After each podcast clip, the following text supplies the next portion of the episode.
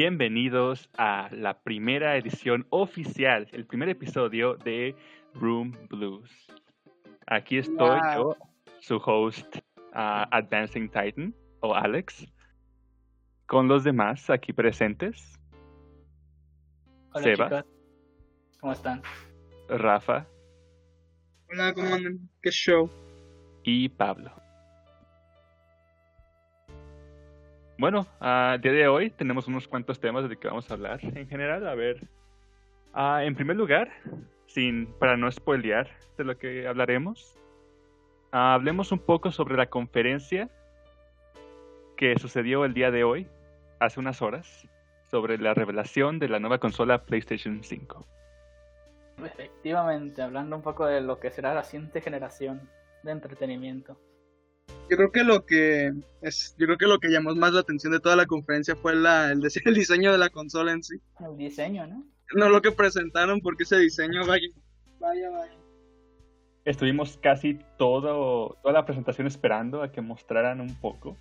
Y fue Sí. hasta el mero final. Y es que nadie se lo esperaba porque habían dicho que literalmente iban a estar puros juegos, iban a ser dos horas de juegos. En su blog oficial dijeron, van a ser dos horas de juegos, no esperen revelación de ni de precio ni de consola. Y pues ya tenían estado obligados a por el tiempo de que ya es junio y deben de vender en diciembre. Pues mostrarnos la consola y nos la mostraron y pues mucha gente empezó con los buenos memes, como es de costumbre. Aunque ni siquiera fueron dos horas de presentación, No, al parecer. no, fue, fue una. Pasadito de una solamente. ¿Qué piensan en general del, del diseño? El diseño. Ajá. Quiero, quiero verlo más de fondo porque lo que nos mostraron fue un render nomás. O sea, fue como que nos renderizaron una imagen normal de la, la vista desde arriba o desde frente de la consola. Y Pues- realmente no nos dijeron si tenía puertos. Tenían nano- nanobots, güey, por eso. Ajá. O sea, yo quería Yo ver creo que, ah, más que nada las, espe- las especificaciones en cuanto a puertos. ¿Sabes? Porque yo solo vi un, un tipo C y un USB. Y por ejemplo, los fighters, loco, no puedes tener solo un USB. Pues yo en general, Entonces- diseño, Va a haber accesorio o qué. ah, perdón, este, como yo en general el diseño lo encontré como un poco este, extraño en todo. Este, yo, bueno, lo pensaba primero la forma, pero también cuando este Sebas me, me dijo que me diera cuenta de, de cómo se enfriaba esa cosa, también ahí fue como, cuando dije, bueno, está un poquito extraño, ¿no? Creo que coincidimos que en la parte superior. Es que pues, no sé si la- los que la vieron, está, no sé si vieron que literalmente el diseño es súper slim, súper pequeñito en la parte de abajo. Ah, sí, Es eso sí. curioso, es curioso. Ajá. Y o sea, está muy bonito en cuanto a diseño. Pero en cuanto La- a Tiene una funcionamiento, no sé estética. Ajá. Pero en cuanto a funciona, no sé. Lo que parece, es que lo que parece es que la parte del disco se le agregó Ajá. como adicionalmente. Como que la edición digital es la original. Ajá. Como que pensaron la Digital Edition como que la base. Y luego de ahí le metieron ya por Ahí se nos olvidó. el, el, el disco Blu-ray. ¿Cuáles creen que son las diferencias entre la edición digital y la edición normal? para que venda, la, es que, ¿cómo decirlo? Ahorita hay mucha más gente.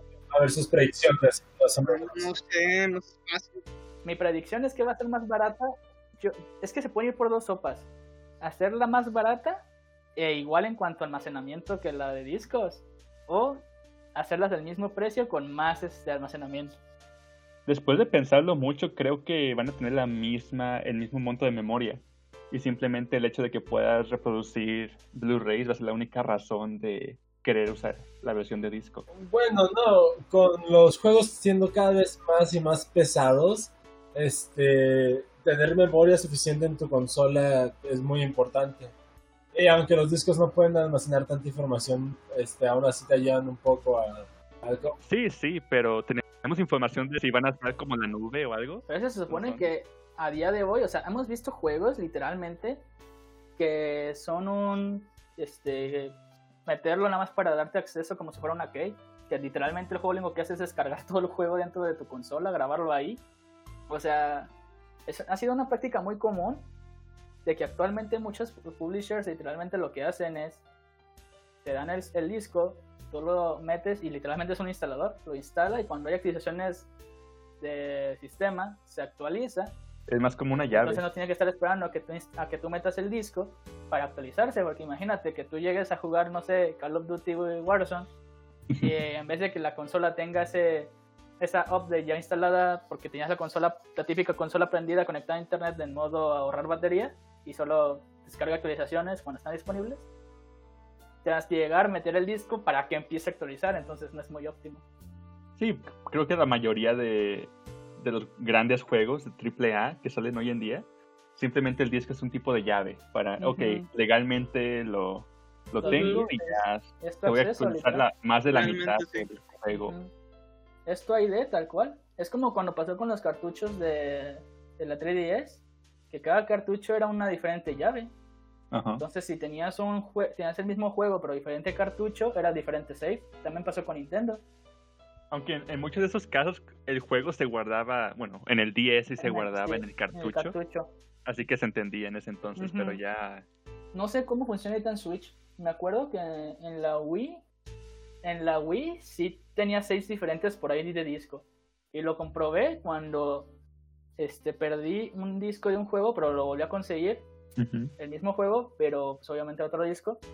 Y al meterlo no tenías ningún save en ese disco, porque el save se reconoce por el ID del disco. Ah, ¿en serio? Porque sí, sí. al- alguna vez sí reemplacé, creo que fue Smash, Mario Kart y Black Ops en el Wii.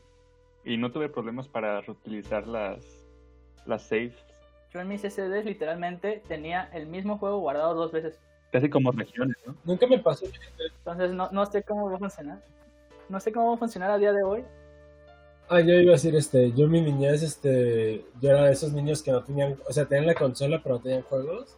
Entonces yo vivía de Blockbuster. O sea, yo Ah, era el bloque, el mítico. a, a- a quien- a quien le apuntaban, ¿no? Yo era la demográfica.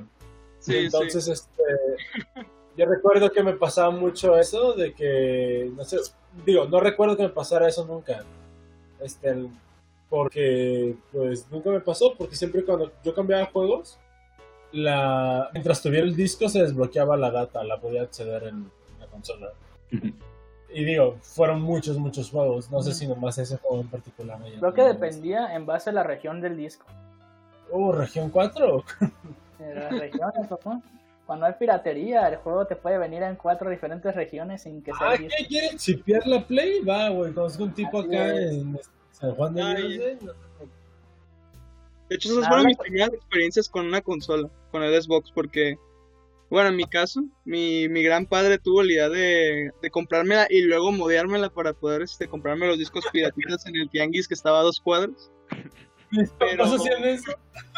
Bueno, es que, bueno, llegó, llegó, de hecho no fue la primera, ahora que lo recuerdo, fue un largo camino a que él llegara a esos métodos, porque la primera que nos compramos, no sé si se acuerdan, pero fue de la primera generación que salieron defectuosas con el círculo rojo de la muerte. El 360, el que se Ajá, el recomendaba. 360, me to- a mí me tocó de las primeras que tenían ese fallo y se morían solas.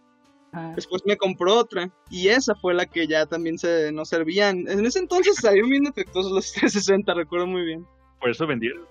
Sí, En ese Sí. momento me acuerdo perfectamente que todos decían que era una conspiración de Microsoft porque justo empezaron a salir los errores del círculo rojo y anunciaron sí, la Xbox Slim, la 360 Slim.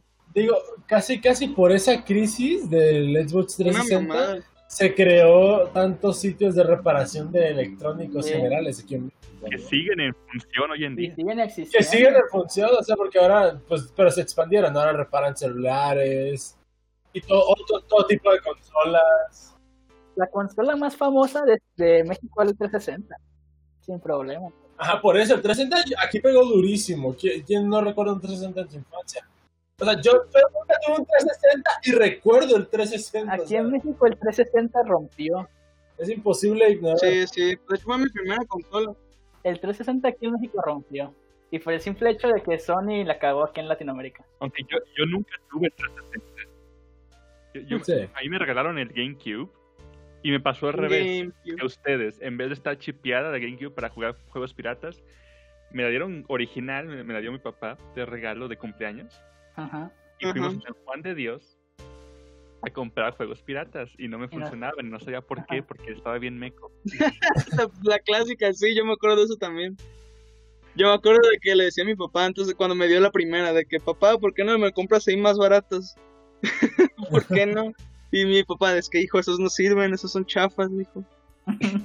Ah, pero regresando a esto de la consola, después de eso tuvo que mandar, la, primero la mandó a arreglar este con, con Microsoft y en ese entonces, pues bueno, como ahorita todavía te la, la llevan al extranjero y te la regresan. Y eventualmente mi papá se hartó y nomás me la modió. No sé a dónde fue, la verdad. Al gabacho. Yo me imagino que al gabacho. Y eventual y ahí ya pude jugar mis juegos piratas bien a gusto. Me acuerdo que los primeros que jugué fue el Halo. Que un Halo, no me acuerdo cuál de los Halos. Algo así. El y siempre, siempre, jugaba el demo de Call of Duty una y otra vez, el que venía con la consola. Bueno, pues para rescatarlo de la Next Gen. ah, creo, que, creo que en, en, esa época en la que está hablando Rafa, creo que es algo que para, para la empresa del día de hoy que fue Sony, representó mucho el mercado de aquí de, de Latinoamérica en general, ¿no? Porque ¿se acuerdan ese, esa mítica PlayStation 3 a 700 dólares? ¿Cómo pasó al revés de que Microsoft se fue al stage y dijeron solamente el precio? Ajá, de que llegaron, mostraron la consola y cuánto cuesta. 600 dólares, señores. 100 dólares menos y se fueron. Ajá, y, todo, y fue como que... Y luego salieron los analistas diciendo que perdían dinero, porque en ese entonces era introducir apenas el Blu-ray al mercado. Sí. Era la tecnología nueva y era carísima. Mira, mira, la decisión habrá sido mala financieramente, pero qué huevos, ¿no? Sí, sí, sí, sí. Eso es mostrar esta autoridad. Y pues un año des, unos años después salió la PlayStation 4 y obviamente ahora ellos jugaron mejor las cartas y esperaron el precio de lanzamiento de la, de la Xbox de Microsoft y la lanzaron 100 dólares más barata y obviamente recuperaron el mercado. Pero no sé por qué ocurrió ese error en primer lugar, teniendo en cuenta que fue la última consola de Sega, que fue el Dreamcast. Dreamcast Es que es, fue carísimo todo eso, literal. Tener las consolas, o sea, si tú pones a comparar los precios de las antiguas consolas actualmente a dólares actuales, oh, las consolas de 64, el 64 y las primeras consolas de Sony y de Sega en general costaban mil dólares. O sea, antes era carísimo. Pero por ejemplo, pasó lo mismo con la última consola de Sega, de que la vendieron súper cara con sin juegos al, lanzarla. Y es por eso que quebraron, que se salieron del, del, No quebraron, pero se salieron de la batalla de consolas desde entonces. de la guerra. Así que, ¿por qué vas a hacer el mismo error con el PlayStation, que realmente cuántos juegos tenía la... Sí, el, PlayStation 3 creo que fue el, error más grande que tuvo Sony como compañía en cuanto a... Sí, y el 360. Y obviamente, pues, el, te digo, el PlayStation 4 lo arreglaron. Entonces la pregunta aquí es, ¿cuánto le tiran al PlayStation 5? Con lo que trae. ¿Cuánto, cuánto ah, yo, como tú sabes, yo no tengo nada que gastar, entonces no le tiro mucho. Pero ¿cuánto interés tienes por la consola? Fuera del... Um, realmente, um, bueno, ah, perdón, bueno, primero yo. Ah, bueno, yo, eh, por el interés, bueno, por lo que presentaron hoy, realmente lo, que me, lo único que me llamó así tanto el interés fue este juego de, de Arkane Studios, el nuevo. Ah, Deadloop, se llama Deadloop. Ah, sí. Sí, que tiene muchas. Bueno, obviamente se nota que es de Arkane porque tiene muchas características de sus juegos como Dishonored y la verdad es lo único que me llama de la atención, por lo que me llamó la atención en la presentación. Pero obviamente esto va a salir para otras consolas. no, no me va a amarrar. Y creo que el último, lo único que enseñaron que me llamó la atención que me podría amarrar una PlayStation sería el nuevo Ratchet Clank. Estaba muy bueno. Se veía muy bueno, la verdad. Okay. Y realmente sí, porque realmente Zero Dawn no me llama mucho la atención, nunca jugué el primero y tampoco es como que me interese tanto la historia. Y creo que eso, realmente ahorita que pienso, esos son los... Ah, no, olvídalo. También uno que me llamaría la atención sería el nuevo de este, la secuela esta de Spider-Man. Ah, sí, sí, el de Miles. Bueno, sí, porque pues, sí, yo soy... Ah, bueno, eran... Spider-Man en mi niñez era de mis favoritos, era el, era el favorito, el personaje favorito, después lo cambié por Batman, pero la verdad sí me gusta mucho Spider-Man y creo que nomás por eso sí me agarraría, pero no, realmente no, por el momento. Ok, ok. ¿Tú moja? Ah, pues mira, no, una nunca, el único PlayStation que he tenido, bueno, tuve los primeros dos. El 3 obviamente no lo tuve, me, me fui por el, el Wii en esa, en esa generación. Y la pasada creo que me fui totalmente móvil. Ah, no, no móvil, pero handhelds, uh, portátiles. Así que, ¿interesa en PlayStation por los juegos que mostraron o las franquicias que sé que podrían venir en el futuro como Uncharted? No tanto, no me interesa tanto. Creo que Ah, sí, cierto. PlayStation, PlayStation sabemos que se, se enfoca mucho en juegos, al menos los, eh, los exclusivos son juegos de historia. Ah, Juegos- sí. Puedo ver, ah, especialmente hoy en día con el streaming, puedo prácticamente experimentar 60%, 70% de, de todo el juego a través de ver a alguien, vi- alguien más jugándolo. Así que ¿Serio? realmente tengo interés en PlayStation, aunque tuviera el dinero. I'm back. Es que PlayStation es como para personas que les gusta más como algo cinematográfico que jugar un juego. bueno, es lo que yo siento con todo lo que sacan, realmente. ¿Qué dijiste Bueno. de The Last of Us? Este, bueno, pues se dieron La cuenta, chavos, cómo no mostraron nada de Last of Us. Bueno, ya no tienen mucho que mostrar, pero Ya mostraron todo. ya mostraron todo. realmente. Bueno, Para este, los que no sepan, se filtró todo de Last of Us 2 en eh, internet. los que estén desaparecidos de Sí. internet y quieran jugar de Last of Us, cuidado, hay muchos spoilers allá afuera. Muchos está toda la historia. Está todo. Es que realmente siento que eso sí les va a afectar la venta y es y, y más bien es por el tipo de juego que son que es este Last of Us. Es que se lo merecen por lo que le hicieron a la franquicia. Si la historia es tal cual los spoilers Ah, o sea, sí, pero lo que yo me refiero es que ya nadie lo va a comprar porque estos tipos de juegos este, se definen por Ah, esos tipos de juego venden por su historia. Ajá, sí, sea, estos tipos de sí. juegos se definen por su historia, entonces yo no creo que ya, ya pueda hacer el impacto. pero va a haber mucha gente que no sepa nada de los spoilers y habrá mucha gente más que sabiendo los spoilers va a decir, ¿sabes qué? Voy a comprobar si es verdad. Y entonces, pues de todos modos, a ver... Lo voy a probar. Es que de las cosas buenas de The Last of Us, el original, era el multiplayer. Y creo que no, no va a haber- Eh, pero bueno, Pues, eso no era lo que lo vendía, pero. No era algo que vendía. Y creo que en el 2013, que fue cuando salió el primero, no había- el streaming no era tan común como lo es ahora. no, era no. común, no, pero no. Estaba en su infancia, creo. Ajá. Sí, estaba saliendo. Es que el multiplayer no es tan importante porque como lo que yo decía, este, lo que yo me doy a entender es que, o sea, Last of Us, esos juegos se venden por la historia, como ya habías dicho. Y entonces con estos leaks que salieron, realmente es como si la tuvieras una película y dijeras, oh no, ya me, ya me contaron la historia, ¿para qué veo esta, este- esta película? Porque realmente son películas en un sentido. Este, Ajá, digo. Ajá, todo esto es como YouTube de la época. Como YouTube en sus nacimientos, ¿no? Cuando apenas estaban haciendo el gaming en YouTube. Sí. Que las, que los, que las compañías de juegos no querían que los youtubers este, pusieran sus juegos campaña. porque, eh, porque te spoileaban la campaña, ¿no? Entonces, ¿para qué, Sí, te- sí. ¿para qué que iban a querer jugar los juegos si ya los, si los podían ver en YouTube, ¿no? Sí, pero pues en una semana sabremos bien qué son. Sale- Bueno, es que realmente no, porque esos juegos sí se definen más, la mayoría de los juegos en ese entonces sí se definían más por el gameplay en sí. Digo, Sí, pero... pero- eso nos llevó a una etapa donde hicimos juegos este, multiplayer solamente, porque Ah, sí. puedes sí. capturar la, la esencia del multiplayer. Y yo creo que en este momento seguimos en una curva, una curva ascendente de juegos single player de nuevo, que no están muriendo ni por YouTube ni nada, en realidad se ven ayudados por este. De hecho, si, si ves a mucha gente lo que hace actualmente, por la cantidad de dinero que tienes que desenfundar de inicios en un AAA o en un juego, mucha gente lo que prefiere hacer es esperarse, ver un review o incluso verse toda la campaña en YouTube y decir, ¿sabes Antes de estar seguro que quieres ese juegas. ¿Sabes qué? Sí lo vale, güey. Voy a pagar mis 60 dólares, me lo voy a echar y, y lo compran, güey. Y si no les gusta, no lo compran y así se ahorran ese dinero para algo que a futuro sí les puede convencer. Es Porque muy, es bueno para los clientes en como ese ujú, sentido. como, como aventurarte el producto ciego ya no es muy común ahorita. Eh, que es como un demo. Sí. O sea, por ejemplo, te voy a poner los ejemplos que, que más nuevos y, y como que los más polémicos. Eh, Resident Evil, el remaster más nuevo, ¿el qué? ¿3? Sí. Es- sí. uf.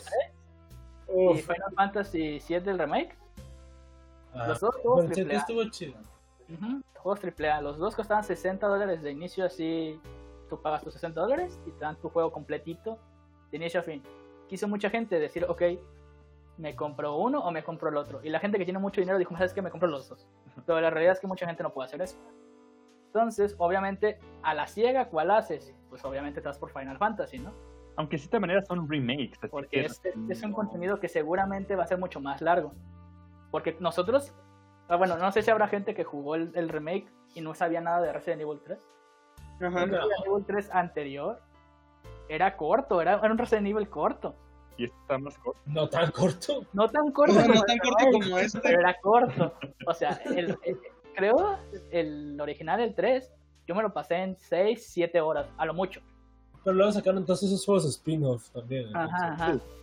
Pero también piensa en cuándo te pasas este. Pero realmente, Uy, Verónica, ¿cuándo? realmente Con Verónica, con original Verónica. duraba 6, 7 horas. La el nuevo remaster duraba, ¿qué? Había speedruns de una hora y media. Bueno, No, Speed. Había gente que se lo pasaba en media hora, güey.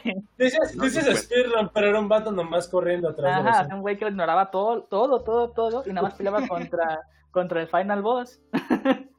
Porque era la única ya. manera en que te podía retener el juego, esa pelea y ya, porque lo demás podías irte de largo y les no importaba. Quitaron muchas partes importantes de la historia en el remaster y mucha gente, Sí, quitaron mucho del juego. ajá, mucho del poco juego que había, lo quitaron. Entonces quedó un juego muy, muy, muy, muy mediocre en cuanto a calidad de cantidad de juego. Pues son como tres horas, ¿no? Un playthrough normal, dijeron. Sí, sí, sí. Sí. Tres horas en el, en, en el landscape de gaming que tenemos hoy en Ajá. día es ridículo. Por 60 dólares. Si fuera un Por juego- se- sí, aprende. dólares. Tienes que cortarle, tienes que cortarle el precio si lo quieres vender. O sea, creo, Sí. que, creo que es lo importante aquí. Los dos juegos costaban lo mismo y uno te ofrecía 40 horas de juego O más. o más. porque pues puedes tardar todo lo que quieras haciendo las sidequests en Final Fantasy. O echarte un speedrun a 60 dólares de Resident Evil. Y mucha gente se enojó y la neta es que está, está muy, muy objetivamente bien hecho que la gente se queje porque comparado con el remake pasado, especialmente. Luego está mediocre, ¿no? Porque no hicieron nada nuevo. Ajá, o sea, está muy mediocre. Y aparte, Capcom ya dijo, es un proyecto terminado. O sea, no va a haber más updates, no va a haber nada. O sea, no, no es como que a futuro lo vamos a agregar, nos faltó tiempo. No, chavos, ese es el juego, ese es el producto y así se va a quedar. Michael Verónica de nuevo. Ajá. Capcom, lo Entonces- vuelves a hacer. Yo, yo lo veo mal por el simple hecho de que, por ejemplo, Resident Evil 2 fue un juegazo, mis respetos. Capcom ahí se la, se la dio. Este. Y enganchó a la gente a que todos los futuros posibles remakes podrían tener esa calidad, ¿no? Y Entonces mucha gente en cuanto salió el remake del 3 y dijeron, "Va, vamos a hacer remake del 3, La gente se emocionó. a la ciega dijeron, ¿sabes qué? Toma mis 60 dólares, me vale madre. Ese era, el, ese era el plan todo este tiempo. Es que estás definiendo de- un estándar.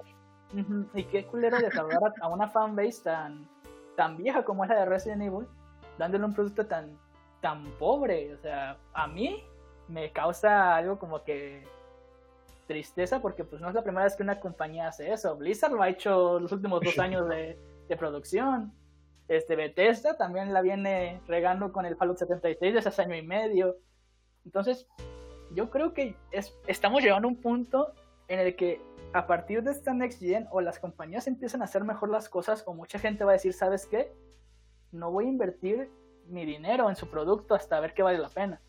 O sea, no estamos en la época del 360 donde te anunciaban un Halo y el día que te lo anunciaban tenía todo el dinero recaudado de todo lo que se le había este, Ajá, puesto en desarrollo. Yo no creo que lleguemos a ese punto. En la Next Gen, si vamos como está, seguimos yendo. Yo por mi parte, así que este, cuando preguntó Moja de que me engancharía ahorita una consola, la única consola que yo digo que es de esta generación que vale la pena es la Switch. Porque todos los juegos que jugaría en Xbox, que jugaría en PlayStation, los puedo disfrutar mucho mejor y mucho más barato en PC. Sí. Eventualmente van a salir en PC. Es la, es la como la tendencia ahorita, ¿no? Como Horizon Zero Dawn. Microsoft ya lo hace. Sí, sí. Horizon sale, sale este verano en, en PC, el primer Horizon. Microsoft le quiso pelear muy culero a Steam, güey, y al final como que ya se Ujú. rendió. Y al final. Microsoft dijo, ¿sabes qué? No podemos ganarles a estos güeyes. ¿Qué hacemos? Pero, Mandemos los juegos a PC. pero recuerda el gran problema, güey. ¿Qué? ¿Qué? Un- Este, recuerda el gran problema, que es la, la mayoría de la gente no puede conseguir buena, buena PC, bro. Ah, sí, al rato disfrutimos de eso. Ahí tenemos los datos, chavos. Los datos. ahorita, en- a- Chavalón. respecto a la conferencia de Sony, yo les doy un 7 en cuanto a, a conferencia. Porque me Ah, los estamos calificando, nice. Yo sí, porque, o sea, yo esperaba, yo esta, esta época es la, es la época donde vendes la consola. O sea, Sí. tienes que venderla ya ahorita, literalmente tienes que decirle a la gente, ¿vas a comprarla sí o no? En ponte a ahorrar, ponte a poner tus cosas, Para Navidad. porque Navidad te viene. Para, para que en el aguinaldo lo gasten. comprando. Y mira, eh, a ver, El pensemos, es. ¿cuánto va a costar? Ah, Yo le apuesto como 600. estaba checando ahorita los 600, datos. yo de- creo. PlayStation 1 y 2 fueron 300 dólares en el lanzamiento, PlayStation 3 fueron 500, el 4 fueron 400. ¿Cuánto va a costar la 5? 600 pu- fácil. Yo estoy seguro que cuesta 599 o 500 dólares. Sí. Y, si- y- y van a perder dinero, güey. Van a perder dinero y les vale madre. Bueno, aunque No les importa. ya, ya- ya hay mucha tendencia desde hace varios años de que las compañías están perdiendo dinero en la Sí. consola y se recuperan. Las primeras consolas en cada generación son una pérdida de dinero increíblemente alta para todas las este, todas las desarrolladoras. Pero con que sea un éxito, Con Claro, que sí. venda, güey, y hay un chingo de consolas donde posteriormente puedas vender tus IPs, con eso ganas muchísimo. con que tengas usuarios, que es lo que quieren ahorita, güey. Por eso tantas tiendas, por eso tanto tanto desvergue de, de, de mantener track de ti como usuario, pues. Sí, o sea, ellos pueden regalarte un mes de, de su servicio online, perder dinero con la consola, en- regalarte un juego por incluírtelo en el paquete y aún así están seguros que a futuro... Por favor, compra el Game Pass, son solo 10 pesos. Por favor. ¿Cuánto dinero O sea, perderá. Microsoft con el Game Pass? O sea, por ejemplo, No lo sé, la verdad. Microsoft estuvo los... ¿Cuántos las son? anteriores- Ah, sí, son 100 juegos, ¿no? El Game Pass. Sí, cada, día, Sí. cada mes nos actualizan, sacan unos y meten nuevos. Sí. Pero según yo, la forma en que lo manejan son un montón de juegos viejos. No. O sea, de la época del 360. O sea, sí sé que Tienen- algunos de la época del 360 ahí. Pero no sé Ah, cuál es el porcentaje entre época del 360 y de los nuevos. Pero lo que procuran hacer es meter contenido nuevo de IPs grandes. Sí, sí. Ah, ok, Por ok. ejemplo, hubo, hubo un error en un anuncio que decía que Cyberpunk iba a estar día 1 en lanzamiento en Game Pass. Nah, te Va. estás mamando. Y todos dijeron, "Ah, puta madre, güey, qué chingón. Pago 10 pesos y juego Cyberpunk. Obviamente no es así, güey. O sea, The Witcher tardó dos años y medio en aparecer en Game Pass. Ah, sí, de eso sí se tardan un putero. Sí tiene buenos ju- juegos por lo que pagas y sí tiene mucho catálogo por lo que pagas. Sí. pero obviamente si quieres jugar un cierto título no es la mejor decisión si no está ahí. Ajá, Ya, según yo lo que ya. entiendo, lo que vende el Game Pass es este la habilidad de poder jugar los clásicos. Agarras a la nostalgia, agarras la nostalgia de la gente y con eso sobrevives. Sí, exactamente. Pero por Por ejemplo, decir, Bioshock. Pero tú tienes el Humble Bundle, que es como la versión de Steam de- del Gamer Pass. el Humble Bundles es la versión del PC Gaming de... Pero no me arrepiento. Tengo muchos juegos. Sí. La verdad es Sí, que es muy no, bueno. Ningún juego con DRM. Uf. El Humble Bundle es muy bueno porque apoyas una, una causa este, de tu lección. diferente cada mes. Ajá. Aparte, pues te dan juegos baratos. Entonces, es ganar-ganar si lo ves de ese lado. Pues la neta el Choice está muy chido, pero los precios después de, de que se hizo el cambio del Monthly al Choice, sí están un poco elevados. Es que Sí. se supone que es mejor calidad en cuanto a juegos que te dan. Mm, yo diría que sí. Este, yo, la neta, les seré sincero. Lo, lo que hicieron para los que ya estaban suscritos al Humble Monthly, este, pa- a la transición del Humble Choice, fue que los que tenían el plan este mensual, el clásico del Humble Monthly, que costaba 12 dólares, este, y te daba 10 juegos, te, da- te da todos los juegos del Monthly, porque el Monthly te da todos los juegos. Entonces, este, ya nomás este, te lo daba. Ay, güey, me estoy yendo, perdón. ¿Estás fumando? No.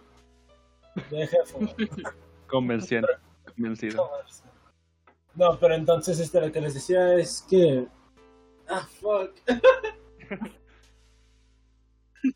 Hace rato que se desconectó, realmente no, no fue porque se fue la luz. Ah, sí, por... se echó un, un pipazo. Fue un paso, Disculpen. No, discúlpenme mucho. ¿Pero qué pasó entonces con el Humble Bundle? Es que ¿Cuál es el motivo de tu historia del Humble Bundle? ¡Puta madre! Ah, ya, el Humble Bundle. Ah, sí, entonces no- nomás este. Ni, el Humble Choice ahorita hay tiers de lo que puedes comprar. Entonces, cada tier te puede te da este, una elección entre cada cuántos juegos de los selección de juegos puedes elegir. Este, creo que la tier más alta, que son 10 juegos, o sea, todavía no eliges todos, nomás son 10. Este, cuesta como 20 dólares ahorita, algo así. Le subieron bastante el precio. O más dólares, 25. Este, pero el trato, el deal que le ofrecieron a los que están suscritos es que les mantenían el plan siempre y cuando no se suscribieran. Entonces, okay, como un tipo de grandfather, de un sistema de grandfather que te... Si sí, no, un sistema de, seren, de, serenidad, ¿no? Te lo mantenemos. Sí, estás, estás pagando menos, pero te están dando un buen tier por ser este... Sí, no, porque me mantuvieron eso y tengo la elección de 10 juegos de los 12 que ofrecen. Ajá. Entonces, este, imagínate, te les digo, si yo no tuviera este deal de 12 dólares todavía, yo no tendría el Humble Bundle para nada. Pero este, los otros bundles individuales, los que no son parte del sistema de suscripción, eso sí los recomiendo muchísimo. Sobre todo, aprovechen los que son de libros, no solo de juegos, ¿no? Digo, pero si, si a alguien le interesa, este, hay de libros que cubren varios temas, principalmente de tecnologías, porque pues hay que ver con videojuegos, pero también hay de artes, de creación de contenido, de, cómo mantener equipo técnico y esas cosas. De vez en cuando buen software también. Y, la verdad es que apoyando tanto a la caridad como a este a la empresa del bundle y pues tú nomás recibiendo bastantes softwares o bastantes libros, sí se me hace como tal una empresa chida me preocupa que desde que IGN lo compró, porque sí están cobrando mucho más, pero pues bueno, es negocios, ¿no? Pero al menos tú escoges qué porcentaje le estás dando a la empresa y cuánto a la caridad. Sí. muy Humble Bundle, por favor, haznos sponsor. por favor. Humble Bundle. no, entonces, este, para recalcar pues lo de la siguiente generación, este, pues ya hablamos de Sony un poquito, que fue lo que lo de hoy, lo nuevo, lo, el boom del momento. ¿Qué, juego les, ¿Qué juego les pareció que le llamó la atención? Rafa ya mencionó uh, el de Deadloop, pero ustedes qué oh, otros juegos de la mm. presentación de eso. ¿De de hoy? Sí. Creo que digas qué emoción. Sí, que fueron, creo que todos los juegos que me atrajeron, exceptuando uno, todos son multiplataforma. Entonces, sí, realmente. Pues yo, o sea, yo realmente. ah, pero yo no, yo realmente uno que no es. Bueno, no me como que me llama, llama, pero que sí se más. tengo. Quiero saber cómo se va a desarrollar, qué le va a pasar. Es el, es el nuevo este Resident Evil que anunciaron. Ah, ¿Cómo se llama? Village. Village. Se llama Que no tenía ni idea de que iba a ser de Hombres Lobo, por lo cierto. Sí, no sé si, no sé si, si, alguien leyó los leaks, pero se liquearon hace varios meses y mucha gente dijo, es estúpidamente imposible que, hombres lobo. orientado a hombres lobo y fantasía. Dijeron eso es estúpidamente imposible. Pero es que ya se venía viendo desde el Resident Evil pasado que querían meter cosas sobrenaturales a la, a la franquicia.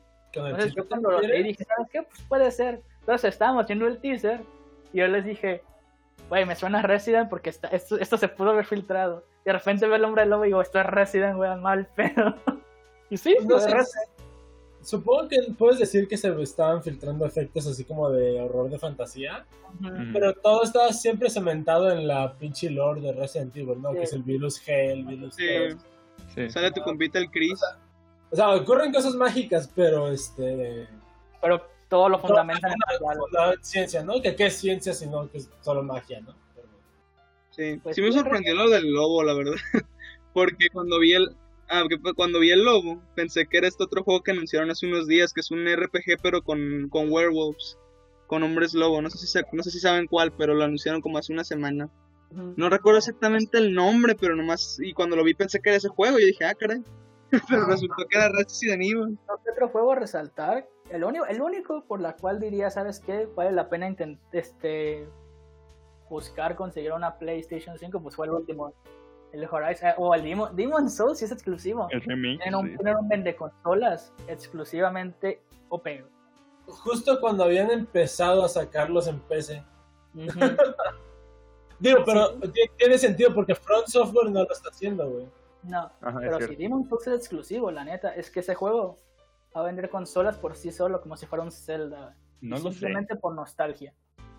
¿Cuántas personas jugaron Demon Souls? jugó Demon Souls. Yo lo jugué. Pues en, el, boom original del Dark Souls, un putero de personas jugaron Demon Souls. No nunca, nunca, se metió a, jugar a un juego estilo Souls. Que empezó en el, en el Dark Souls. Si tus favoritos jugaron Demon Souls, güey, ya sabes que era grande en su momento. Cuando, me acuerdo de varios amigos que empezaban a jugar Dark Souls en el 3 o que agarraron Bloodborne de la nada y jamás jugaron un Souls y les gustó tanto que empezaron a investigar y encontraban el Demon Souls. Y se apegaron a jugarlo y a querer terminarlo porque el Demon Souls es... Cabroncísimo. Es que era difícil porque no estaba. No era un juego moderno. Ajá, no, era un, ver. jue- no era un juego con controles como los que tenemos hoy en día. No, era- no había balance tan propio de saber cómo se mueve el usuario o algo así. Era, era balance es así y así es, y se vence así y es solo así. Entonces era un juego difícil en su momento. No sé cómo vaya a ser el remake o el remaster, no sé cómo le van a llamar. No sé si lo van a hacer completamente desde cero o si van a hacer simplemente un rescate. No, no, tiene que ser desde cero, no me imagino. Ojalá que sea desde ser. cero porque muy sería muy bonito. O sea, desde cero en la engine de, de, Ujú. de, de Soulsborne que tiene ahorita. O sea, ¿sabes qué me recordó? Me recordó como cuando anunciaron Bloodborne. Que todos decían, parece la secuela espiritual de Demon Souls, pero jamás se confirmó. Pero no es, es su propia cosa. Sí, es su propio universo. Es su propio- Porque dijeron que, o sea, la secuela espiritual de Demon Souls es Dark Souls. es Dark Souls, sí. Sí. Y pues ahora viene Demon Este, Souls. yo creo que ya dijeron que iban a enterrar Dark Souls, ¿no? Dark Souls ya acabó, no va a haber nada más. Dark Souls ya no puedes expanderlo más allá de su propia historia. Y por eso empezaron a hacer juegos. O sea, siempre pueden inventarse mamadas, ¿no? Da, igual. Sí, sí, Pero no, es- no es muy propio de, de ID Software inventarse cosas. Ellos prefieren hacer otro universo con las mismas características y el mismo gameplay, pero no, es, no son muy, muy dados. ¿Creen que vuelvan con Sekiro? Sekiro puede. 2 Sí ¿Puede? pegó. pegó Sí mucho. puede, sí Digo, puede. From Software ya está trabajando en un juego, ¿no? Ahorita, pero... Pues no han dicho nada, pero yo No, creo que sí, anunciado, ¿no? No, según yo no han anunciado nada. Otro que me llamó la atención fue el de Ghostwire Tokyo. Ah, sí. La sí, habían cosa- no, sí. Pero la cosa es, yo creo, no sé este, si ya se anunció para qué plataformas va a estar, porque lo está haciendo Bethesda. Ujú. Uy. Entonces, No, pues, ve que a le gusta venderlo por todos lados, entonces se ve interesante y se ve chido. Y más si te gustan los, los estilos, Ah, ok, llega a PlayStation y PC en ves? 2021. estaba muy bien. Entonces, es lo que- Muchas veces los exclusivos de PlayStation. el, este, el único exclusivo que vi hoy que me interesó fue el Horizon. Y ya. Y el Horizon, eventualmente, si vende el Horizon 1 aquí en PC, que sale en verano para los que quieran, Ajá. pues es obviamente que Guerrilla va a empujarlo a que salga acá. Es lo que iba a decir, no importa si estás en PC, porque si te esperas un poco, te va a Sí, llegar eventualmente. Puede llegar títulos muy buenos a la PC. O sea, Muchos ejemplo, que eran exclusivos, ¿no? Que te- con los que tendrían la consola. Y ahora lo tenemos en PC y corre mejor. como con Sí. Death Stranding, que todos dijeron, no, va a ser exclusivo de la PlayStation los primeros dos años que estuvo sin saberse nada. Y cuando iba a salir un mes antes, dijeron, ah, y también va a salir en PC, pero ya. Y de cinco minutos el anuncio, ahorita va a salir en julio Death Stranding. Aunque también está el de Spider-Man, ese sí va a El ser. Spider-Man, no sé si, si eventualmente llegue a otras plataformas, ese sí lo dudo. Bueno, Porque eventualmente. como las licencias de, es de. Sony, no sé si quieran, ya sabes, No, lanzar claro. una- Les conviene. Por el Les momento. conviene, es que el desde el lado financiero a todas las compañías les conviene vender el juego en Em, diferentes plataformas porque llegas a más gente. La cosa es que pierdas ¿sabes? estás tratando de vender una consola por el momento. Una nueva, si fuera, digamos, estás metiendo Spider-Man en, los- en el último año de vida de la PlayStation. fue el año 4, pasado. Pues no importa, ajá, como pasó, no, no importa tanto si lo sacas ex- como exclusivo o Ajá. como multiplataforma, pero en este caso que estás tratando de vender tu nueva la consola, consola. Creo que les conviene. No, yo creo que lo que cuando anunciaron el Horizon que iba a venirse a PC, preguntaban el por qué había pasado. Este, porque ya se sabía que Death Stranding venía acá a PC, pero se sabía que era porque Hideo Kojima, cuando hizo el trato con, con Sony, les dijo que él quería lanzar el juego en PC. Entonces les dijo, con ustedes o sin ustedes, yo quiero el juego en PC. Entonces hicieron el trato de que fuera por tiempo limitado, exclusivo. Ah, Es, es lo que iba a decir. La mayoría de los juegos ahorita son de ese tipo de contratos. Temporalmente exclusivos. Temporalmente exclusivos, que son como seis meses, una cosa así. Depende, por ejemplo, el Borderlands hizo eso aquí en PC. porque Ah, unos de meses. Epic Store por un año. Un año. Y cuando salió en Steam lo sacaron a mitad de precio, porque la gente de Steam lo compró. Para que dijeran, ¿sabes qué? Y mira, con- ponle aguacate. Mucha gente se encabronó porque Borderlands 3 iba a estar exclusivo en la Epic. Mucha gente lo compró, mucha gente no la compró, pero llegó eventualmente a la PC, en Steam. Este, entonces le, dijeron- le preguntaron a Guerrilla que por qué ahora salía en PC Horizon y dijeron que porque según ellos el, el juego ya había vendido lo que tenía que vender en la PlayStation 4 y querían llegar a más gente. Simplemente por eso va a salir en, en PC. Entonces empezaron a hacer rumores de que a futuro igual las IPs de Sony, si en algún momento Sony dice, sabes que ya no va a vender más para esta consola, a ver si lo metes a, otro, a otra plataforma y pues la plataforma perfecta que no sea competencia, pues es PC. Entonces, quién sabe si a futuro, no digo nada, no prometo nada, se venga ya God of War a PC. Posiblemente. Si le falta dinero a Sony en el futuro. Falta dinero, puede ser. No creo. Tienen. Yo tampoco creo. Bueno, ahora nos vamos a la competencia. Ya ves que estamos hablando de que poner tus IPs en, en otras plataformas. Xbox, Pues Microsoft. Xbox, Xbox sí lo hace más abiertamente que, que PlayStation. Sí, sí, sí, pues es que ya supieron dónde está el mercado. Pues es más fácil, ¿no? Digo, pues, es de ellos, es de Microsoft. O juegas en nuestra consola de videojuegos o en nuestra computadora. Entonces, pues, ¿qué te digo? Y aparte tenían buena relación con Gabe para meterlo a Steam antes. Con el Gabe. Porque, por ejemplo, cuando, se acu- no sé si se acuerdan de ese polémico de que cuando anunciaron la consola el año pasado, que anunciaron el Halo, que iba a ser el juego de lanzamiento del, del Xbox. Sí, sí. Y todo el mundo, no mames, güey, Halo. Y también anunciaron en, es- en ese mismo E3 que iba a estar la Master Chief Collection acá en PC. Ah, sí. Dijeron, entonces, el próximo Halo va a salir en PC. Y sí, Infinite va a salir en PC al mismo tiempo que sale en consola, no es un limited time exclusive. Sale al mismo día, al mismo tiempo, sale en PC. Ya Entonces, saben que todos los niños que crecieron con Xbox tienen PCs. la mayoría de gente actualmente tiene una PC. Chida. No sé si muy pepina, obviamente Steam ya me dijo que no, se les damos los datos. Pero pues yo creo que es un- unos juegos sí te los pueden mover sin problema. Terraria. Puro pixel art. Puro pixel art. Yo solo puedo jugar juegos bajo poli. o- o sea, entonces, Ese, ese era yo a los 12, güey. No podía jugar el Assassin's Creed 2, me iba lento.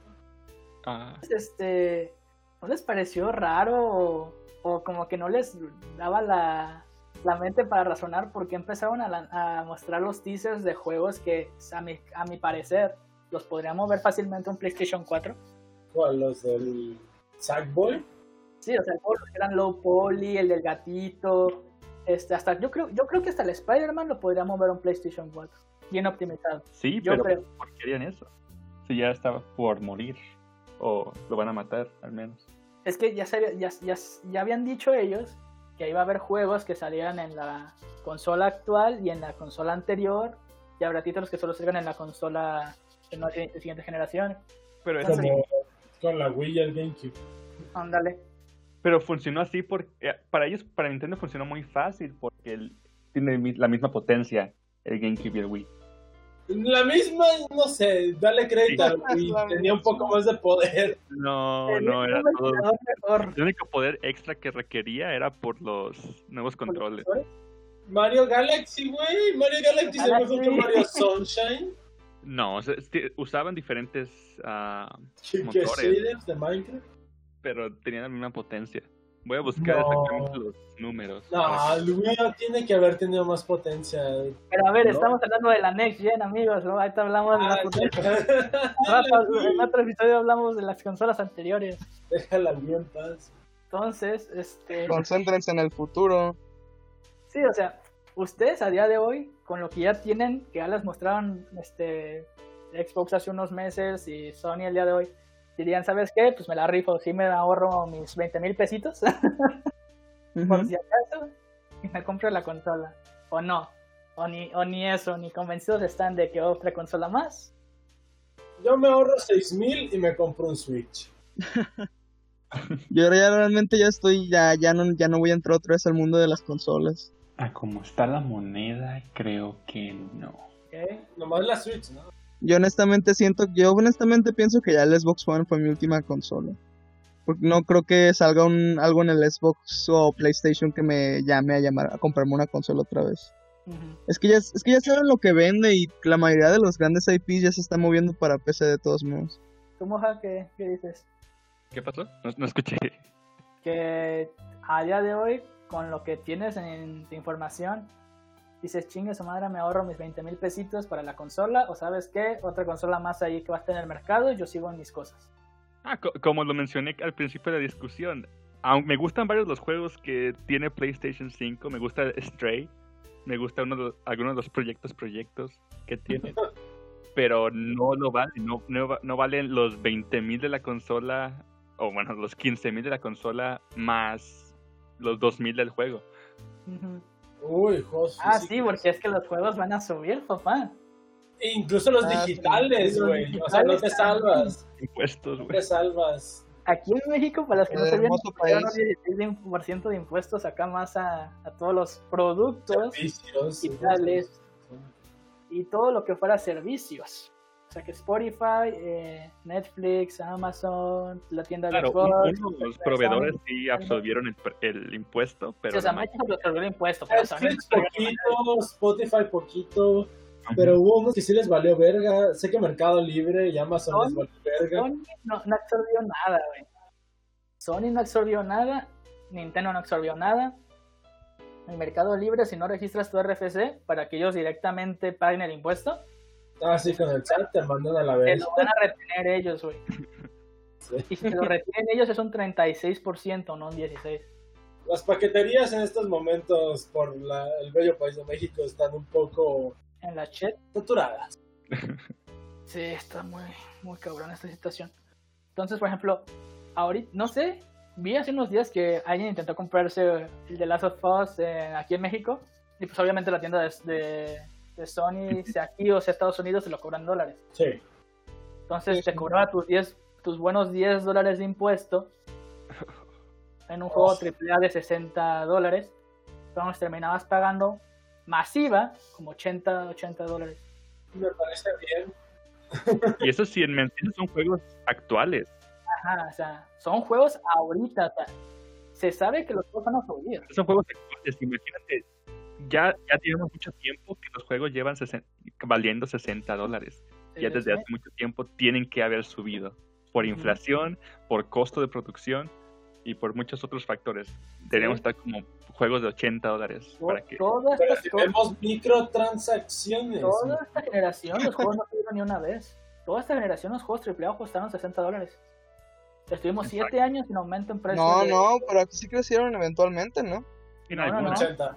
80, pero eran las ediciones mamalonas. Sí, sí, no. sí.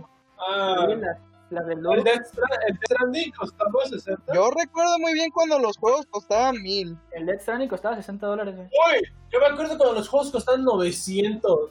Ajá, ajá. Pa- para referencia, de nuevo, Bueno. yo soy el más joven. Ajá. Yo recuerdo que cost- costaban 600, 700. Bueno, aquí en Para México, referencia, Alex es el más viejo. aquí Hay- en México diferencia. Sí subieron. En Estados Unidos no. Sí. En Estados Ajá, Unidos sí, subieron sí. 60 dólares. Pues no, porque es un impuesto aquí de mexicano. Aquí subieron, pero por el impuesto. Y porque no, obviamente nuestra moneda perdió peso. Y las empresas no absorbieron el costo. Aquí, este, los juegos antes de esta generación, de la de Xbox, o sea, 2013, para los que están escuchando, costaban mil pesos mexicanos. 999 los AAA. Uy, Todos. sí. Cual- Cualquier AAA que, que saliera. Halo, hasta Sí. Call of Duty, Sí. cualquier AAA que saliera, costaba mil pesos. ¿ok? Y, a- y antes de la caída del 2008, costaban 700. Ajá. Sí, Ah, Casi, casi. Luego este, salió la nueva el blockbuster, así es.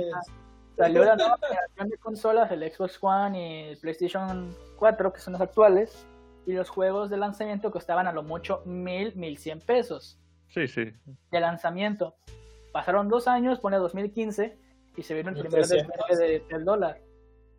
Todos los juegos subieron a 1300 como base. Y llegó el punto de que pues se fue regulando toda la economía, nosotros nos fuimos al pozo y ahorita los- un juego base te cuesta 1600 pesos, 1800 si es de Switch.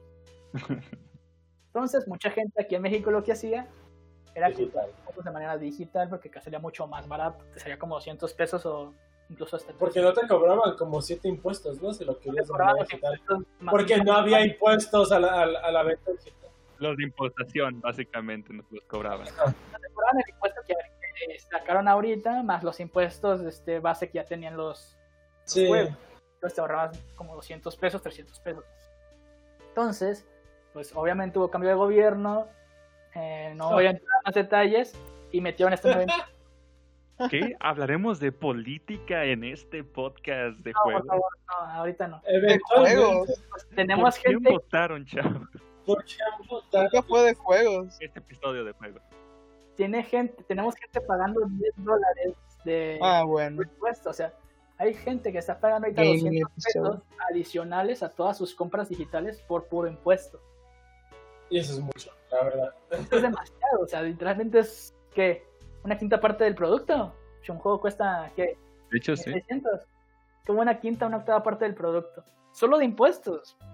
O sea, si antes mucha gente creía que este hobby o esta manera de que de gastar tu, tu dinero era algo cara, pues ahorita mucho más. Entonces, a, a- a futuro, ¿cómo va a ser con la siguiente generación? ¿Realmente te va a beneficiar tener juegos de dos mil pesos, una consola de 15 mil, 20 mil pesos? O sea, realmente va a ser muy caro. O sea, Sí. la tecnología Y eso tomando en cuenta que México es de los mejores países en Latinoamérica en cuanto a videojuegos. Somos del, por nuestra relación con Estados Unidos. consume, sí. Pero yo, eso- yo, yo lo pongo así. Nosotros que estamos en el, en el PC Gaming ya nos acostumbramos a los precios caros, güey, de las componentes. En los componentes, no en los juegos, ¿no? Es como el trade-off que te ofrece ese. O sea, no. Los juegos realmente en PC son muy baratos, si comparas. Sí. Pero en los componentes sí es caro. pues es uno de los incentivos, ¿no? Que se dan muchas veces cuando quieres este, introducir a alguien al PC Gaming. Que los juegos salen mucho más baratos, hay ofertas. Sí, sí, si no te los regalan, a, a veces se les, se les hinchan a los.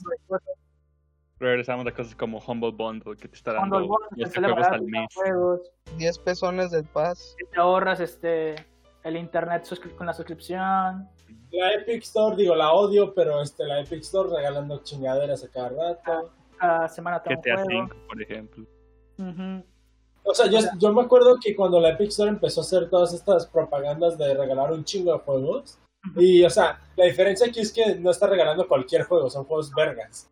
Te están regalando juegos AAA. Ah, sí, sí. Juegos AAA, juegos que, por ejemplo, Humble Bundle, en tus opciones nomás te da uno y, y dos tal vez cuando se ponen como chingones, ¿no? Y te los dan Y gratis. Y te los dan gratis. Y lo único que tienes que hacer es tener la cuenta con ellos. Y que descargarlo. Ah, Sí, creo que alguien dijo que era así es que es un juego ahora. de, de todos modos, güey. Es un juego AAA que a día de hoy se sigue jugando y a día de hoy tiene una buena eh, comunidad. Hasta ahora alguien, a- habían reportado que Epic Games ha regalado alrededor de 3 mil dólares en juegos. Todo lo que lleva regalado, yo creo que sí. Sí, es Sí, muchísimo. o sea, muchísimo. básicamente estaba leyendo, en ese, te digo, en ese momento cuando empezaron a hacer todo esto, lo que, lo que leí es que Epic Games ahorita está- estaba perdiendo dinero, o sea, literalmente te estaban pagando para que descargaras sus juegos. Te estaban pagando por descargar Red Dead, te estaban pagando por descargar GTA, porque te están perdiendo ellos por comprar las licencias, ¿no? Sí. Entonces eso, eso es lo que está pasando. Este, ellos están perdiendo, pero puta madre, ¿cómo entra gente, güey? Entra gente. Pues cuando fue el aniversario de Batman, se acuerdan. Y es lo que quieren hacer, ¿no? Quieren empezar a usurpar el mercado de Steam, porque como tal, mientras que hay otras tiendas como GOG, Steam sigue siendo uno de los reyes, o el rey, este indisputi- indiscutible este, de, de- del, del mercado de juegos este, aquí en PC. Sí, si, si tú eres apenas un nuevo, un novatito entrando al PC Gaming, lo, lo primero que te, vas te van a decir es métete a Steam y ve los juegos que quieras y date. probablemente vas a poder comprar varios, ¿no? Porque la verdad, juegos de calidad en Steam, te- o sea, hay caros, ¿no? Pero si sabes qué- estás buscando, si sabes un poco de juegos o reconoces uno que esté chido de un desarrollador indie, por ejemplo, puedes comprarte un juego que te va a dar horas de diversión por como 100 baros, que es el caso de Terraria, que les vamos a recomendar aquí los cuatro. Sí. O luego están las lanzar su actualización. cada cierto tiempo, las ofertas relámpago. Ya las quitaron esas. Hay muchas, hay muchas maneras de conseguir juegos muy baratos en la PC. ¿Sabías, ¿Sabías que ya quitaron las ofertas relámpago? Sí, sí, sí, porque eran tan buenas que literalmente perdían dinero. Estaban perdiendo mucho dinero. Entonces los tuvieron que cambiar. Ahora ya son como que todo el día, ¿no? Sí, las ofertas relámpago antes duraban dos Horas. días. Dos días. No, entonces- duraban, ¿Te acuerdas cuando duraban cuatro horas y tenías que comprarlo en cuanto salía Ah. la verga? Es que había ofertas relámpago muy buenas que Esas eran las relámpago, güey. Las relámpago que duraban horas, unos duraban dos horas, otros cuatro horas dependiendo del juego. Y eran ofertas de descuento. 90, 85% de descuento. Pero el juego era como que desconocido, pero a veces salió un juego Ah, sí. pero chingoncísimo, güey. Salía una Y oferta. todo, todas estas redes estaba este, así de cómprenlo, cómprenlo. Y sí, era un juego chingón triple A como nueve varos, güey. Era como, a la Sí. Pero sí, me, pues sí puedo ver cómo le perdían. Y luego este, Creo que la- La mayor crítica que existió en, en algún momento para Epic Games fue que pagaban para tener para- a los desarrolladores para tener Ah, sí. eh, que les daban más ganancia al desarrollador si solo Ajá. ponía su juego en exclusiva para tienda. Sí. Eso pasó con Y creo que eso fue lo que la gente criticaba. De hecho, Sí, le pagaron, ¿no? A Gearbox. que le prometieron a Gearbox más ganancias en cuanto a, al juego Ajá. que en Steam. Y pues de ahí se agarraron y les fue un año de exclusividad en Epic. También el Red Dead salió antes en Steam. Digo, en Epic. Ay, disculpa. Steam nunca ha hecho nada como para atraer más publishers al mercado. La, Porque nunca lo necesitó. actualmente los publishers llegan a Steam. No, Steam sabe que ya tiene su mercado. Steam ya sabe quién es su mercado, ya están establecidos, ellos no necesitan andar este, ro- rogando por seguidores. Ellos con su propio servicio se venden. Sí. Eh, Este, eh, es una batalla este, cuesta arriba para la Epic Store. Literalmente, si quiere Ah, sí. conseguir mercado, quiere conseguir el mercado nuevo que apenas está llegando a la escena del PC Gaming y tiene que arrastrar a los que ya están siendo clientes de Steam Sí. con regalos, con ofertas pues, chidas. Con- o sea, con ofertas que los están dejando en negativos, ¿no? Sí, pero, Pero con mucha gente, mucha, mucha gente. ahora sí que sí. Y eso es lo que. Recuperan también porque tienen el Unreal Engine ahí. Uh, también. Ah, sí. Epic sí. Sí, sí.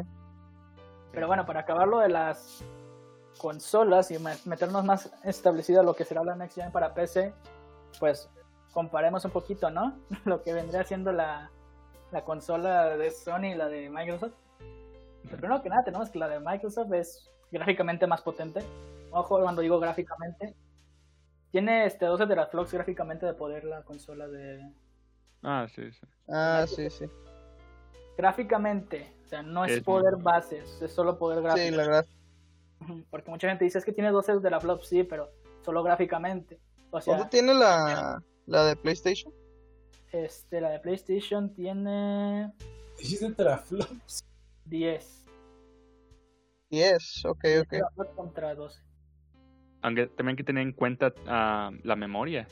La memoria, este. Sony promete que su SSD es revolucionaria y muy nueva y fue justo mucho por ella, pero tiene menos Sí, capacidad que la de, que la de Xbox. O sea, la custom de este PlayStation, no sé si esta sea la, la cantidad fija y básica con la que te van a vender la consola, no lo sé, porque igual te pueden decir que tiene más almacenamiento y le metieron más. Pero la información que ellos revelaron es que su consola va a tener una custom SSD de 825 GB mientras que Microsoft va a trabajar junto con Seagate, que es una empresa de discos duros, para hacer una memoria de un terabyte SSD.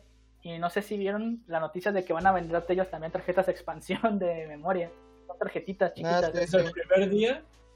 Entonces otra vez, Sí, saben. ahí me pregunto, entonces te van a limitar a usar a fuerzas sus SSDs. O sea, no puedes comprarte tú tu SSD Mm, de Ah, cuatro de eso no tengo idea.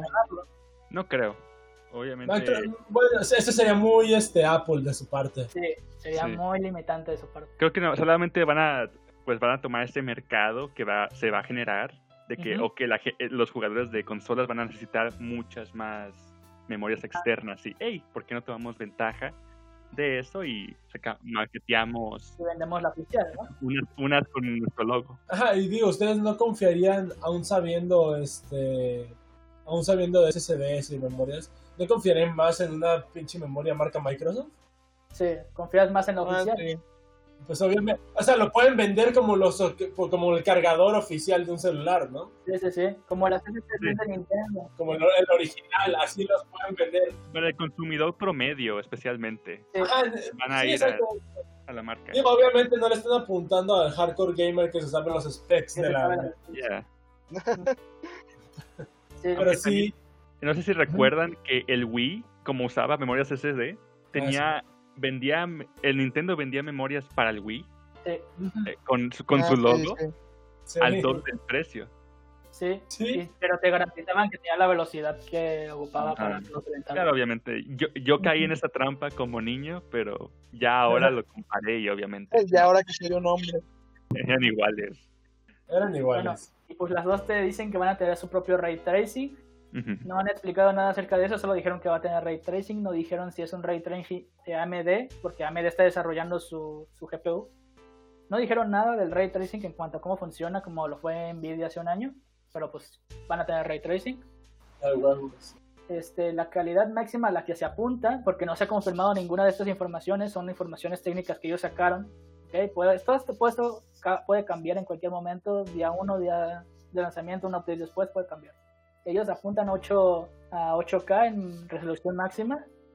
Ya sabemos que las teles 8K ahorita es algo que se está introduciendo, entonces es posible. Y recordemos que con que llegue a 8K, no importa los cuadros, para las consolas es llegar a esa resolución. Entonces, no importa mucho.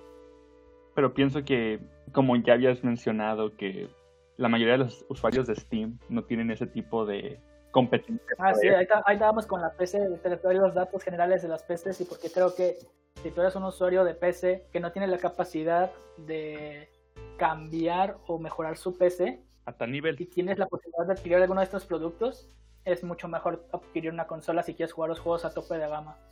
Pues la verdad, sí. Para la mayoría sería cambiar totalmente todo. Bueno, se apunta que tengan los 60, los 120 frames en ambas consolas. Y pues fuera de eso, pues, algo que es súper básico, pues es el 4K Full HD de en Blu-ray. Las consolas nunca han sido muy buenas con frame rate, ¿no? Seamos honestos.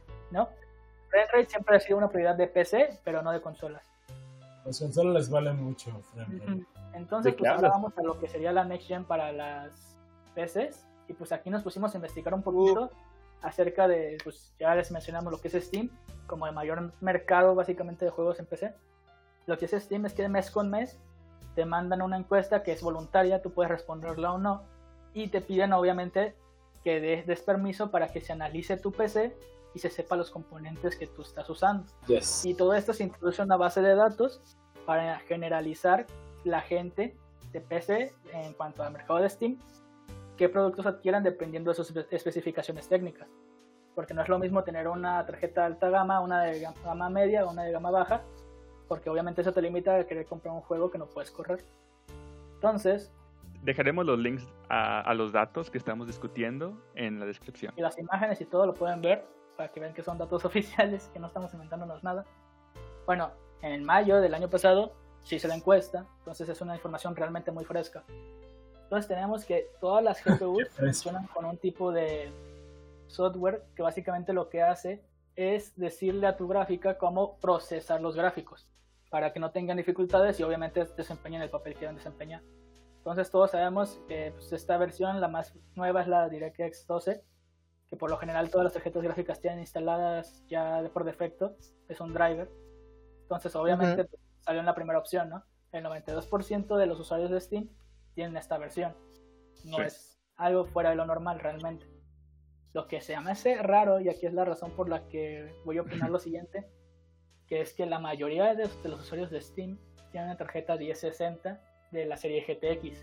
Esta es una tar- tarjeta que a día de hoy, a día de hoy, se estoy hablando a día de hoy, se considera una tarjeta de gama baja. ¿Por qué? Porque Oh, tarjeta- Ah, tenemos tarjetas de, al- de nueva generación con RTX que vendría siendo como la gama alta, la gama media de le los están, le están tirando tierra. Entonces,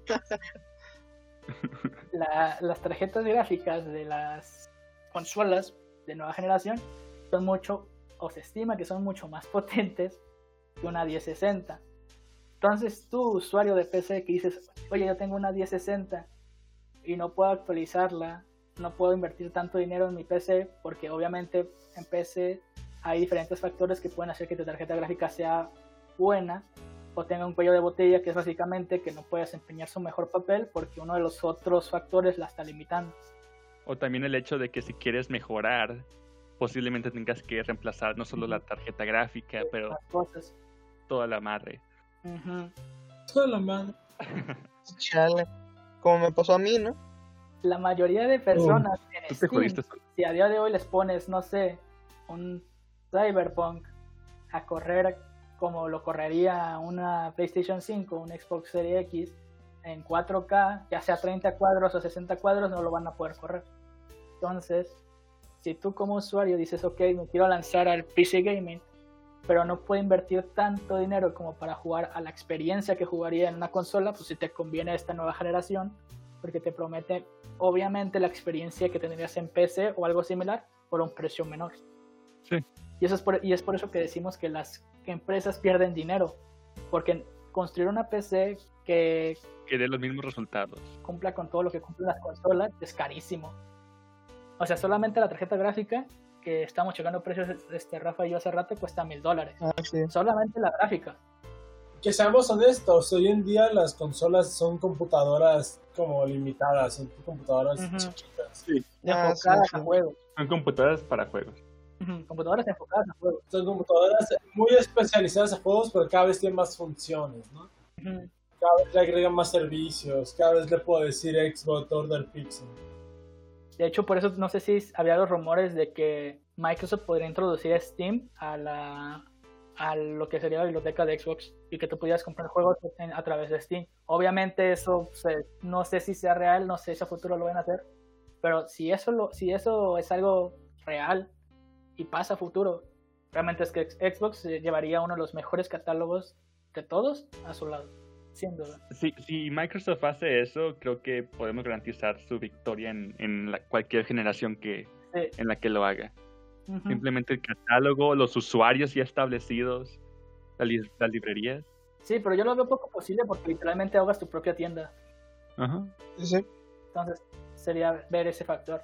Entonces, por ejemplo, tenemos que la 1060 es la mejor, bueno, la tarjeta más adquirida por los este, clientes de Steam, la 1060. Luego tenemos que la 1050 Ti, luego la 1050. Estas tres tarjetas gráficas son tarjetas de gama baja. Luego tenemos que tiene la 1070. La 1070 le va tirando a gama media. Es gama media actualmente. Corre muy buenos juegos a 1080, 60 cuadros súper bien.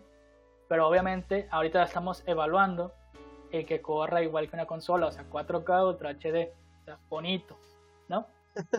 O sea que mi HD Graphics de Intel no, no me va a correr como el Cyberpunk. Ajá, aquí aparecen este, HD Graphics de Intel también. Uf, calidad. Tenemos la, 10, y- la No, 1650, no, pequeño Timmy. la 1650, que es una de las tarjetas gráficas que ha lanzado últimamente Nvidia, que también es gama media.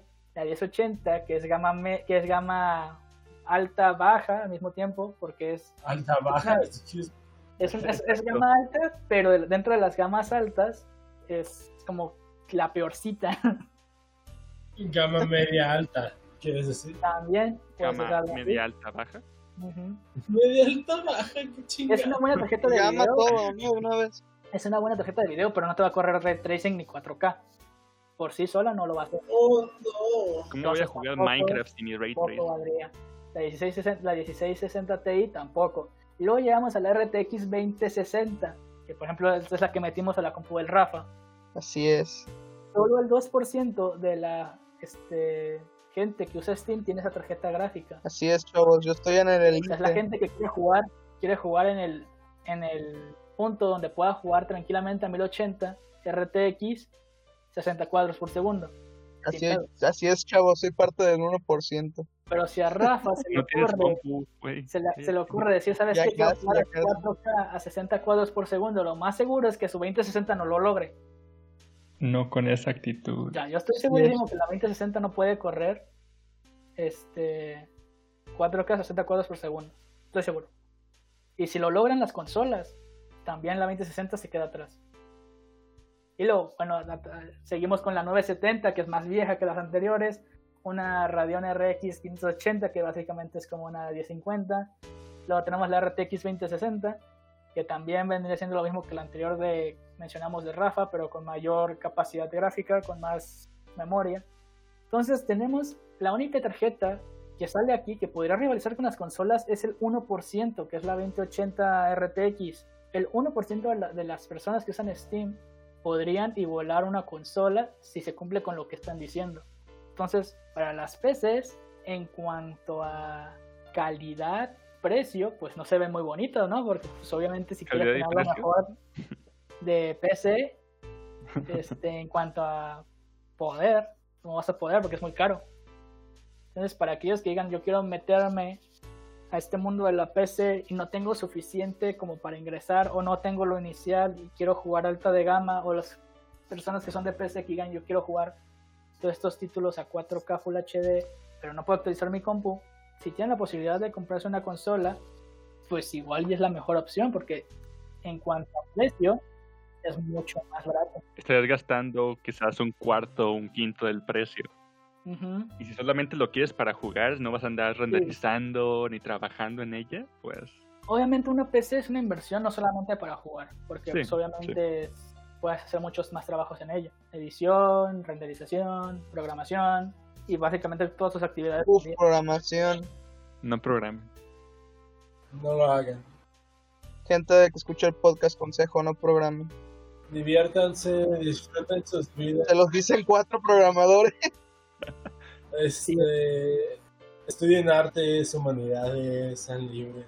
Eso es divertido, eso es entretenido. ¿no? no queremos competencia, realmente por, por, eso que lo decimos. Entonces, en conclusión, creo que si ustedes piensan comprarse una consola porque no tienen una PC y quieren jugar acá a super alta calidad, pues yo no lo veo nada mal, ¿eh?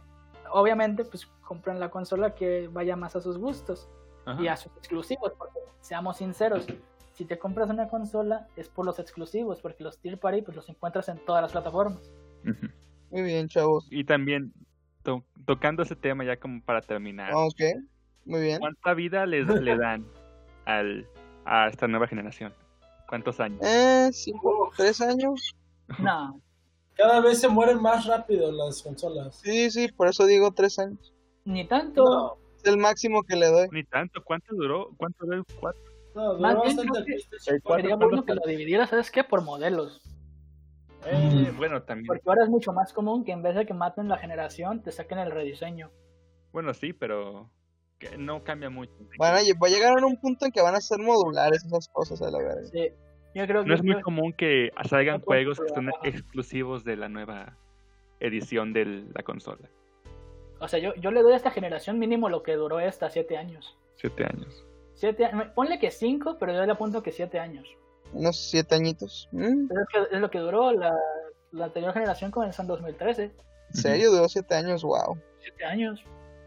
Obviamente hubo muchos rediseños, el Slim del 360, luego el, el bueno, vino el, el, Slim con el 360 y hicieron lo mismo con esta, con el, con el One. Hicieron la versión Slim sin, sin lector, más chiquita nomás. Y luego hicieron la versión más Slim de la Slim, que, no tenía lector. Y acá con PlayStation lo único que hicieron fue sacar la versión Pro. Entonces yo creo Para los que igual en esta generación van, va a haber a huevo un rediseño. De afuera se va a haber un rediseño.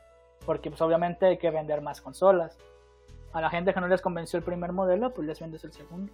Y si pegan y, es todo lo que prometen y termina siendo un exitazo, pues qué bien, porque pues, o sea... Alargas la vida de los que ya la tienen y... La, creo que la gente no está consciente de lo que pudo haber pasado en esta generación. Realmente pudimos estar hablando ahorita de que no existía, no va a existir una generación de consolas actual. Ah, sí, se estaba hablando de esto mucho. Porque hubo un tiempo en que las consolas estaban tan tan mal este, económicamente. No vendían consolas y los juegos salían con downgrades, bajos frames y la gente realmente se estaba cambiando demasiado a PC. Y no sé si se, si acuerdan esa gran entrevista. Al menos para muchas de las compañías, estamos hablando de compañías como Microsoft, Sony, tienen... no hacer consolas. son grandes empresas fuera de los videojuegos, así que ah, no van a quebrar. No son Nintendo que si les falla los juegos se joden. Te digo porque hubo una, hace unos años hubo una plática con un este, directivo de Sony y le preguntaron acerca del PlayStation 5 y su única respuesta es, este fue, no sé si haya un PlayStation 5. Ujú. Y eso fue hace unos años. O sea, llegó el punto en que el mercado de las consolas se veía tan, tan muerto que mucha gente empezó a cuestionarse, oye, estamos ante la última generación de consolas. Y empezaron los rumores de que las siguientes consolas iban a ser mini PCs modulares que te iban a vender las desarrolladoras. Y al final no, al final tuvimos unas consolas normales, muchísimo más potentes obviamente. Pero si estas Ah, consolas no son el éxito que deberían ser como para Exacto. restablecer todo el mercado de las consolas, posiblemente sí estemos ante un futuro sin consolas, ¿sabes? Y creo que eventualmente, ah, simplemente por el hecho de que la naturaleza móvil de los videojuegos o la, la industria móvil le está dando tanto tanta competencia a la, Ah, sí, eso sí. a, a la, a la casera que.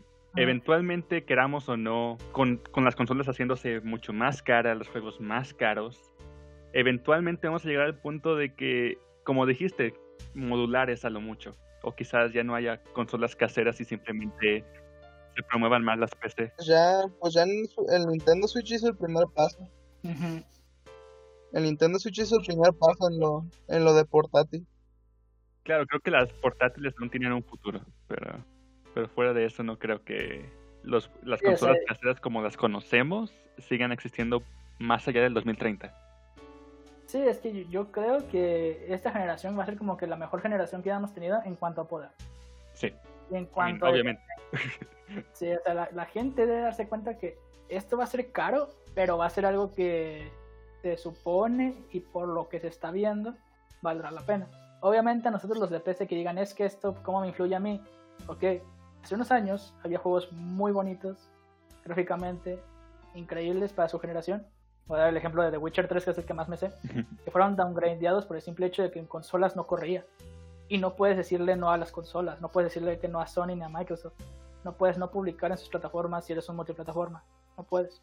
Entonces, obviamente, toda esa presión hace que los desarrolladores hagan downgrades, que es básicamente bajar la calidad o el peso gráfico de una entrega para que corra Decentemente. en sus plataformas y puedas vender.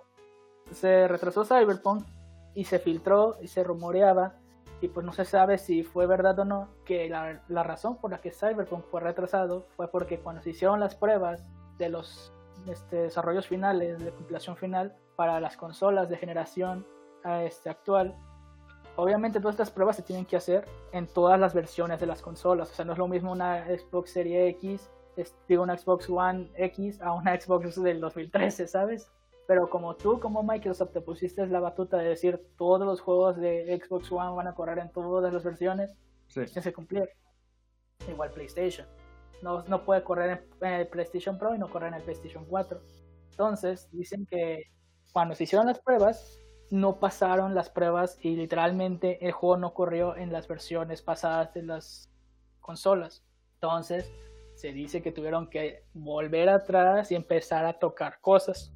No se sabe si va a haber versiones separadas para cada consola, porque ya se sabe que Cyberpunk va a salir también en, en Xbox Series X y en PlayStation 5, lo más seguro. Se sabe eso, está confirmado. No se sabe si va a haber una versión mejorada o una versión mucho más pulida o la versión anterior a los downgrades. No se sabe nada de eso.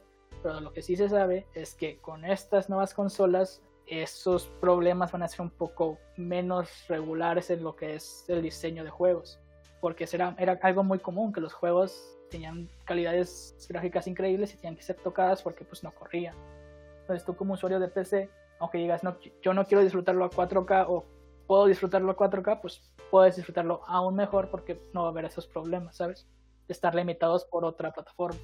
Me pregunto a dónde estaríamos en términos de consolas si las compañías no tuvieran esa, no esa regla, pero ese, ese, ese defecto de quiero que todos los juegos de PlayStation 2, por ejemplo, PlayStation 3, juegue, se- sean compatibles, sean jugables en todas las versiones de esa consola, Creo que, a pesar de que una haya salido siete años después. creo que estaríamos mejor ahorita, porque es que el problema es que literalmente con, es, con esa manera de manejar las cosas haces que aunque las consolas que salgan a futuro, los rediseños sean más potentes y tengan mejores este, cualidades, sigues estando sujetas a la consola de hace 2-3 años. Sí. Entonces no te, no, no te, o sea, yo como usuario no me beneficia nada comprar un- el- una consola día uno a comprar una consola de este, después de cinco años el rediseño, porque va a correr igual, por el simple hecho de que la consola de hace cinco años desde día uno existe y tiene que correr ahí. Y ambos juegan los mismos juegos. A- Ujú. Ambos corren los juegos. O sea, no te tú como usuario no te conviene. Como empresa te conviene por el simple hecho de que vendas más consolas. Sí. Pero como usuario es lo mismo tener una consola día uno a tener el rediseño del último día de vida de la generación. Es lo mismo. La única diferencia es que estás comprando una versión que se hizo cinco años después, o como sea, y te va a durar probablemente más tiempo Sí. de vida. Se supone que deben durarte lo mismo y que debe correrte igual el juego porque es lo que te prometen al momento de lanzar todos los juegos para esa plataforma. Por eso es que ahorita con la generación que va a salir están diciendo que algunos juegos van a ser exclusivos para la siguiente generación. Y eso está bien porque ya no te limitas a estar otra vez cargando las piedras de hace unos cuantos años, ¿sabes? Y, y viene a lo mismo de lo que dijiste hace, hace unos minutos de, hoy, ¿por qué no dejamos a Spider-Man o algunos de los juegos que presentaron hoy para, la, para el PlayStation 4?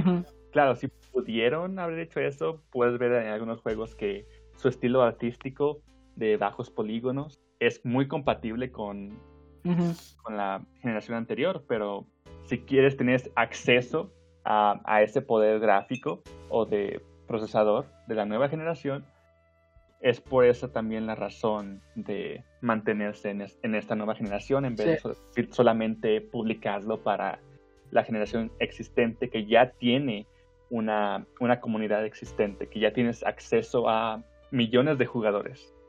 Sí, yo creo que literalmente lo están haciendo por el momento bien en cuanto a aclarar las cosas con su siguiente generación. Esperamos que lo que dure la generación no se arrepientan de todo lo que están diciendo. Y más que nada, que el mercado otra vez se levante, porque era muy evidente que muchas personas estaban dejando de lado lo que era el gaming en consola, mucha gente. Y mucha gente literalmente dijo, ¿sabes qué? Esto nunca va a mejorar y me cambio. Exacto. Entonces, esta es una oportunidad otra vez de levantar lo que es el sector de consolas y obviamente mejorar lo que es el sector de desarrollo, porque todos sabemos, la PC no es la mayor que este, cantidad de ingresos de un, de un developer, no lo es. Obviamente todo el dinero está en Microsoft, Nintendo y Sony. Los que mueven el mercado son ellos, y si a ellos les va bien, literalmente a todos nos va bien. Entonces, si tienen la oportunidad y quieren jugar literalmente a lo mejor que puedan un título, y pueden comprarse una consola en vez de una PC, yo, por mi parte, que soy literalmente PC Gaming desde hace más de 7, 8 años, los recomiendo que si tienen el dinero y la capacidad quieren disfrutar todas estas experiencias lo mejor posible, pues se compren una consola, obviamente vean sus exclusivos, eh, todo lo que son sus cualidades y pues nada, que decidan a futuro, porque pues, Sí. es una generación que va a durar y hay que disfrutarlo. Sí, como videojugador, fuera de las, de las guerras entre consolas y PC o, o como quieras verlo, videojuegos eh, es la prioridad desde esa perspectiva y quiero que se entre más juegos, entre mejores juegos salgan, no importa si son exclusivos o si son multiplataforma, yo voy a ser feliz porque es el hecho de que todos somos una comunidad que, jue- que se dedica a lo mismo, jugar videojuegos. Ah, qué bonito. Y en- entre más. Qué bonita forma de acabar el show, mi bro. Muy wholesome. Qué bonita forma de acabar el podcast, compañero. Así es, Pues, así es el futuro del gaming, este es el futuro de esto. Fue un episodio más céntrico a gaming. ah, no hubo tanta Sí, variación, sí, la verdad. pero ya veremos qué, de qué hablaremos la próxima semana. Ujú. Así Bueno, que, para traer las noticias de, del momento, muchachos. Del mundo. exacto.